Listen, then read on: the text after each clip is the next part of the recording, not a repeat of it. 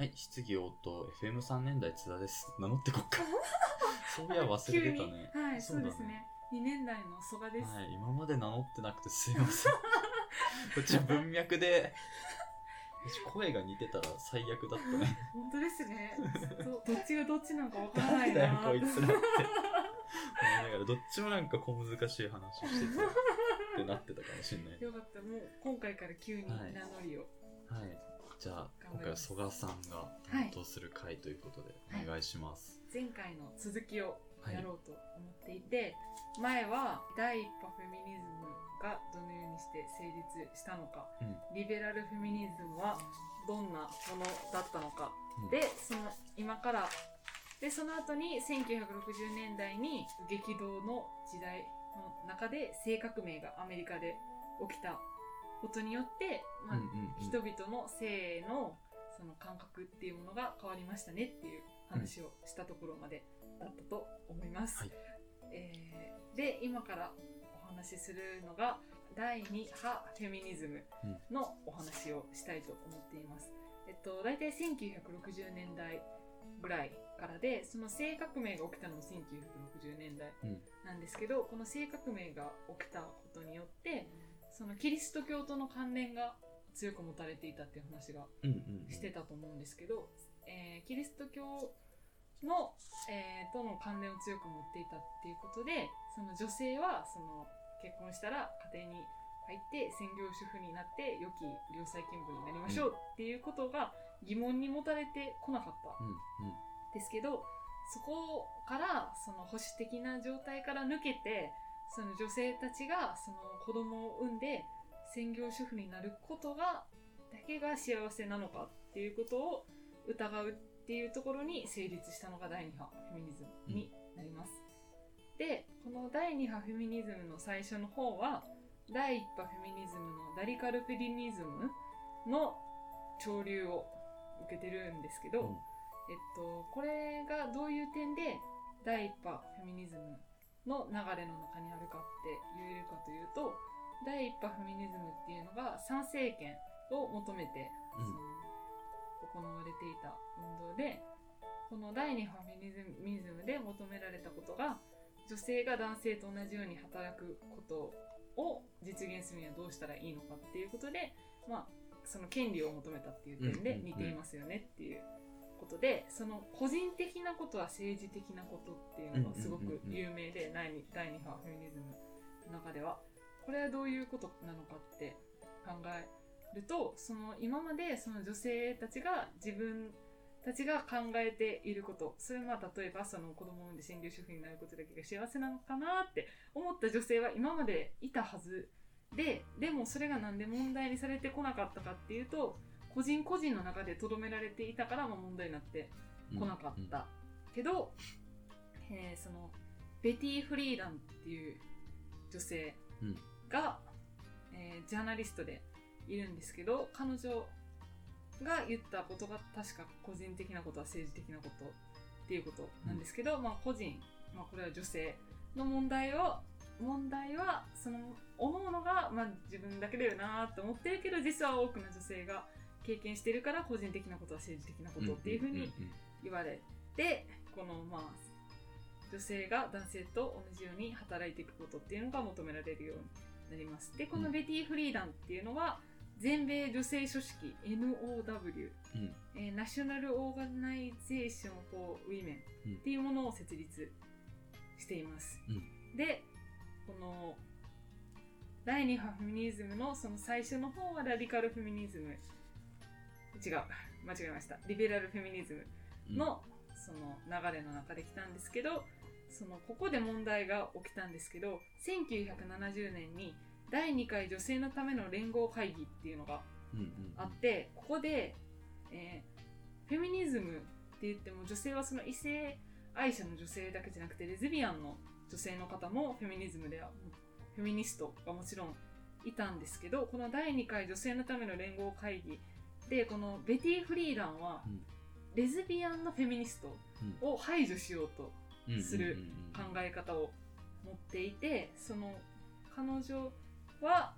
そのレズビアンのフェミニストをラベンダー色ラベンダー色がそのレズビアンの象徴の色だとされていたのでラベンダー色の脅威だって言って読んで排除しようとしたっていう。なんかリベラルフェミニズムの一個の特徴として挙げられるのが同性愛者への嫌悪っていうのがあります。だからそのレズビアンの女性たちは同じフェミニストなのになんで自分たちはそんな扱いを受けるのかって言って自分たちのことをラベンダー色の脅威であるって言った上だからこれがまたクイアっていう人たちはクイアっていうのが別称として使われていたのに自分たちがクイアだって言ったことに似てるんですけどうん。自分たちがラベンダー色の脅威だって言ってラディカルレズビアンっていう風に名乗り始めるところがラディカルフェミニズムの成立と言えます。そこがラディカルフェミニズムの、はい、なるほど。だからラディカルフェミニズムとレズビアンっていうのはすごく関係性が深くてそのラディカルフェミレズビアンの人たちが女性と一体化する女性っていうことを言うんですけどこれはなんかどういうことかっていうとなんか異性愛と同性愛で女性が分断されるのではなくて連帯すべきだっていうことを彼女たちが言うようになります。えっとちょっと難しくなってきたんですけどはい、えっとん第一波フェミニズムは、はい。えー権利法的な、はい、えっと平等で、はい、えっと、第二波フェミニズムははい、社会構造そのものに対するはい。批、判、そうですね。でえっと第二波。難しいのが、えー第二波フェミニズム。第二波フェミニズムの初期は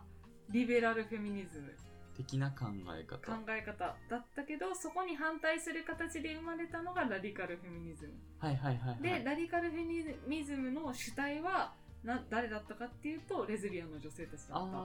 っていうふうに言えるんじゃないかなと。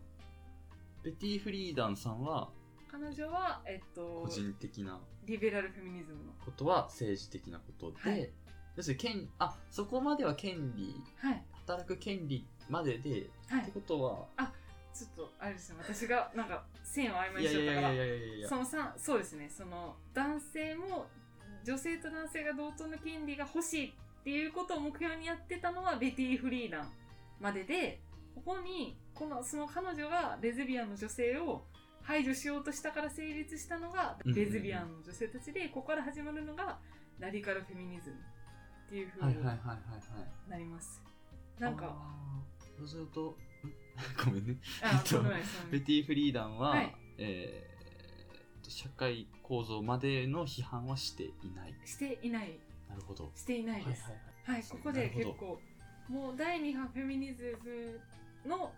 特徴として挙げられるのがダリカルフェミニズムが登場したっていうことなので、うん。もう全然違いリベラルフェミニズムからの転換期と言えると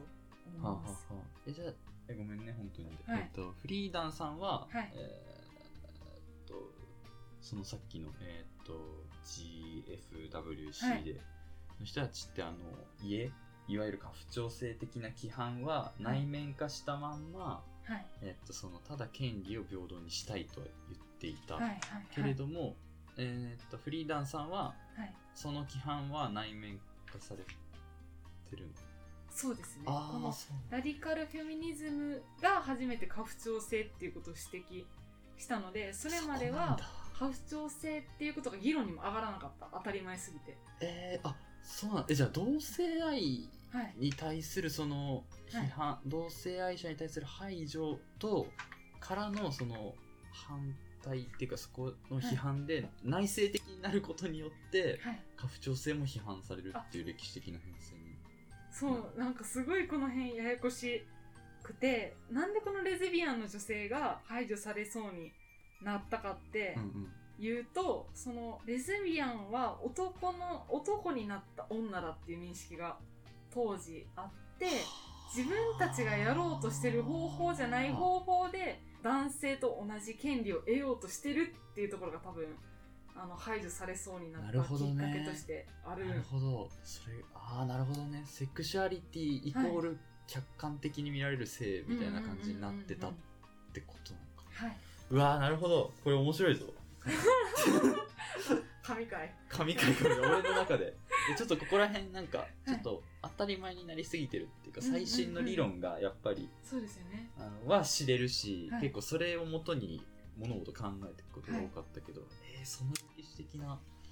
背景なのね。その内政的になることによって、はい。その家父長制そこで初めて家父長制批判みたいなのが始まっていく。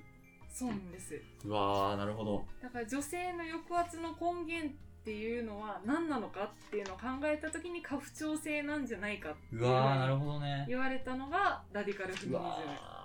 ーこれはすごい話だな。うん。レズビアンの女性たちがなんでそこに気づいたか、うんうんうん。まあ、レズビアンの女性だけじゃないかもしれないですけどそこのきっかけになんでなったのかっていうとやっぱり男になった女だって言われてるけど自分たちは女性であるっていう自負があるわけで、そこでなんか男性との関係の中での女性としての位置づけじゃなくて女性として女性であるためにはどうしたらいいのかっていうことを考えた時に、まあ、出てくるのがその家父長制の議論であるっていうふうに言えるっていうことになります。ーいや。ーこれはちょっとうん聞き直します絶対。大丈夫かな？間違ったこと言ってないかな？心配になってきたな。え大丈夫多分多分なんかいろいろちゃんと考えたんで大丈夫だと思うんですけど、でこの、まあ、だから1960年代から第二波フェミニズムが本格的なラディカルフェミニズムの登場だって言えます、うんうんだからここで一回リリカリベラルフェミニズムとラディカルフェミニズムがどういうものだったかっていうことを改めてちょっと違った側面から比べてみると、リベラルフェミニズムは男性社会の一員になることを目指す女性たちが起こしたムーブメント、でラディカルフェミニズムは家父長制への批判のもとに成り立ったムーブメントうん。だと言えます、はい。だからその男性による女性の組織的支配体系である家父長制の存在を批判うん。します。でこのなんでしょうね。レなんでしょうねっていうかそんなことないんですけど、えーなんかレッドストッキングスうん。っていう組織があって、これはシュミラス・ファイアストーンっていう方が設立したものなんですけどこれはラディカルフェミニズムのえー組織で、うん。このレッドストッキングスのマニフェストにどういうものがあるかっていうとその女性は抑圧された存在であるっていう言葉が有名で、なんかまあだからこの辺りからラディカルフェミニズムにおいては女性を男女を生物学的な違いで捉えていたリベラルフェミニズムうん。から階級階階級のある関係なんだぞって言っうんて再定義し直したっていう点で新しいあの考え方の波がありますよねっていう話になります。でこの辺りからその最近も続いていることではあるんですけどその社会における女性表彰へのなんか問題視っていうのが始まってミスコンとかもここで結構初めて議論になるんですけどミスコンフェミニズムにおけるミスコンっていうのは別に美を競うことが目的だとか出場者が問題とされるんではなくてなんか美しさっていうものがある基準に一本化されようとすることが問題だってね。されるのが初めてこの辺から始まったうん。その考え方になるって言われております。でこのラディカルフェミニズムとレズビアンフェミニズムについて考えていくんですけど、うん。その女性の抑圧の根源を家父長制としての男性中心社会であるっていうことがラディカルフェミニズムの考え方っうんうん。てさっきから言ってると思うんですけど、このレズビアンのラディカルフェミニズムとレズビアンフェミニズムってつながっていってラディカルフェミニズムを突き進めるとレズビアンフェミニズムに行き着くって言われてるんですけど、そうですよね。そう。これがそうちょっと。そうなんですよね。だからラディカルフェミニズムはまあそれはそうなんですけどレズビアンの女性がそのレズビアンの女性が抑圧されたことで始まったラディカルフェミニズムだから、うん。まあ、突き詰めたらそこになるっていうのはまあなんか、まあ、分かる話ではあるんですけど、どういうふうにして突き詰めていったらそうなるのかっていうと、うん。そのえーそのラディカルフェミニズムっていう考え方自体はその異性愛っていうのを問題視はしない。うんから家父長制を否定しても婚姻とかは問題視しない。うんから、うん。その従来のフェミニズムはヘテロセクシズム的うん。だって言えるんですけど、うん。このややこしいのが、えーラディカルフェミニズムはヘテロセクシズム的なところに成立してるけどレズビアンフェミニズムはだからラディカルフェミニズムレズビアンフェミニズムがなんかちょっと重なっているようで重なっていなくてレズビアンフェミニズムは異性愛男性中心社会っていうものをターゲットにしているからその異性愛男性中心社会っていうのがどういうものかっていうとその異性愛であることはアドリエンヌ・リッチっていう女性がいらっしゃるんですけど、うんこの人はい強制的異性愛っていうものを初めて指摘した人でうん。うんその異性愛っていうのは当たり前のようにされているけど、まあ、別に自然なものではなくて社会的に作られたものだっていうことをこの方は言っていてその母と娘っていう関係は、まあ、レズビアン的な愛のもとに成り立っているって彼女は定義するんですけどだからそこからなんでそのレズビアン的な愛をもともとその設定うん設定レズビアン的な愛っていうのが前提の中で成長した娘が異性愛になっていくのかっていうとうん。男性を好きになるように強制的に仕向けられるって言い方をするんですけど、うんうんうん。強制的に異性愛になるようになってるんだって言って強制的異性愛への抵抗っていうものがレズビアンフェミニズムの中であって、うん。こっからなんかレズビアンフェミニズムでから派生して登場したのが分離派フェミニズム。